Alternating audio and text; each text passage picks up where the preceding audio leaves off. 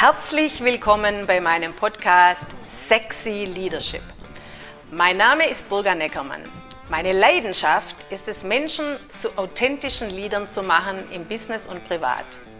Hier geht es um alle Themen rund um Menschenführung, Selbstführung, Unternehmensführung und vieles mehr.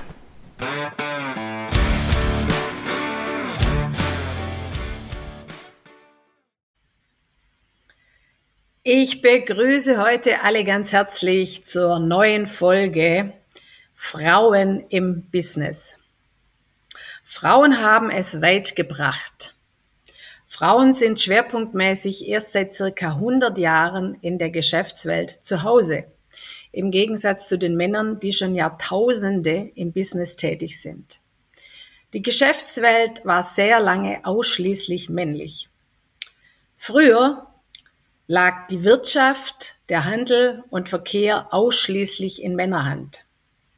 Auch Bars und Wirtshäuser waren für Damen nicht zugänglich, wenn dann nur in männlicher Begleitung.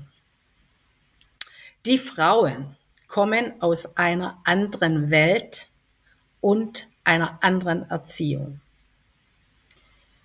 Viele Frauen mussten sich erst noch durchsetzen, um einen Beruf lernen zu dürfen, oft auch hart erkämpft. Meine Mutter hat mir erzählt, dass man über ihren Kopf bestimmen wollte, wo sie hinzugehen hat, ohne Ausbildung, und zwar in irgendeinen anderen Haushalt. Und das kam für meine Mutter nicht in Frage. Und das muss man sich mal vorstellen, das war vor circa 72 Jahren. Da war sie ein junges Mädchen. Da war es absolut die Ausnahme, wenn junge Mädchen einen Beruf lernten.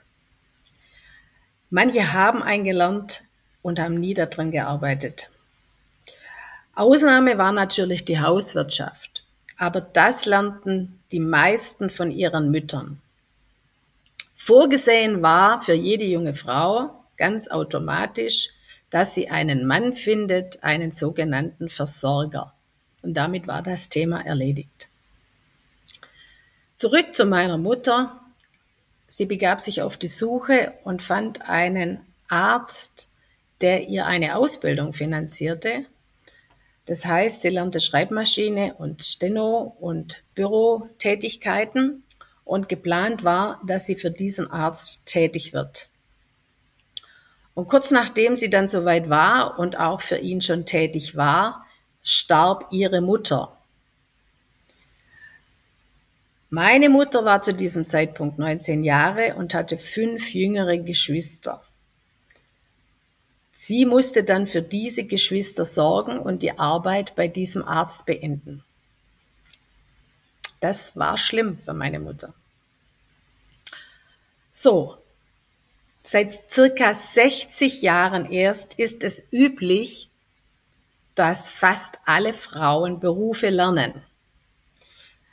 Sie sind inzwischen in sämtlichen Branchen und auch vielen Führungsetagen tätig, mit sehr großem Erfolg.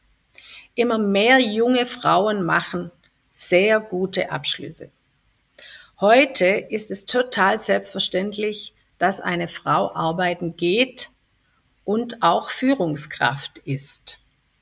Noch nicht selbstverständlich ist, wenn sie eine sehr hohe Führungsposition einnimmt. Hinzu kommt, dass Frauen immer noch einer sehr großen Doppelbelastung unterliegen. Allein mit Frau sein hat man schon mehr zu tun. Und das auch nicht nur, wenn sie alleinerziehend sind. Also Alleinerziehende gibt es übrigens sehr, sehr viele. Und für die ist es ein Riesenspagat, natürlich auch für die männlichen Alleinerziehenden, wie sie Beruf oder Führungsposition und Versorgung des Kindes unter einen Hut bringen. Unser gesamtes System ist immer noch nicht sehr familienfreundlich. Und das nach so vielen Jahrzehnten. Wenn ein Paar Kinder bekommt, beginnt meistens der Einschnitt für die Frau. Auch wenn immer mehr Männer in Elternzeit, äh, sorry, in Elternzeit gehen, dann sind es aber meistens nur drei Monate. Ja, es gibt immer mehr Kindertagesstätten, auch für die Jüngsten, zumindest in den größeren Städten. Im ländlichen Raum sieht es da schon wieder anders aus. Aber auch hier sind die starren, immer noch starren Arbeitszeiten oft ein großes Problem. Kleine Kinder durchleben viele Kinderkrankheiten, das ist völlig normal. Und jedes Mal, wenn das Kind krank ist, ist es ein Riesenproblem. Außerdem Frauen, äh, arbeiten Frauen immer noch mehr im Haushalt. Natürlich, hier gibt es auch Ausnahmen, aber wenn man schaut, machen die Frauen doch wesentlich mehr, auch diese unsichtbaren Arbeiten. Sie betreuen die Kinder, sie sind ehrgeizig, sie wollen gut sein in ihrem Beruf und sie wollen sich behaupten. Das bedeutet, dass unzählige Frauen im Dauerstress sind. Der Stress kommt aber auch noch von ihrem Umfeld, die Art und Weise, wie man mit ihnen umgeht. Wenn zum Beispiel noch hinzukommt, dass sie von ihrem Chef nicht gesehen werden, ständig belehrt werden oder kritisiert, führt das bei Frauen oft zu einem Verlust des Selbstwertes. Sie kämpfen an allen Ecken und Enden und sie sind dauererschöpft. Oft kommt dazu, dass sie von ihrem sozialen Umfeld also auch von ihrem eigenen Partner nicht verstanden werden.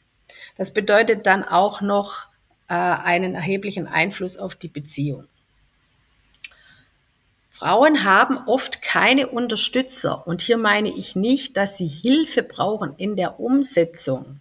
Nein, sie brauchen jemand, der hinter ihnen steht, emotional, der ihnen etwas zutraut, der ihnen gut zuredet, der an sie glaubt. Weil all das fand bei vielen Mädchen in der Erziehung nicht statt. Mädchen werden immer noch anders erzogen als Jungs.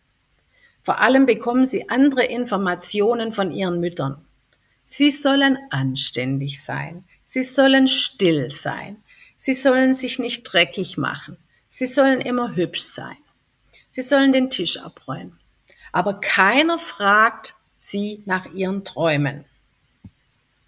Jedes junge Mädchen hat etwas Urweibliches in sich, etwas Mythisches, Wildes, eine ganz bestimmte Neugier. Und die wird jungen Mädchen ganz schnell abtrainiert. Einer der Sätze, die sie ganz oft hören, ist, das tut man nicht als Mädchen. Sei nicht so laut, benimm dich. Jungen Mädchen wird oft ihr eigener Selbstwert schon in ganz jungen Jahren abtrainiert. Dabei haben sie ein riesengroßes Potenzial. Und deshalb sind auch so viele Frauen im Schmerz.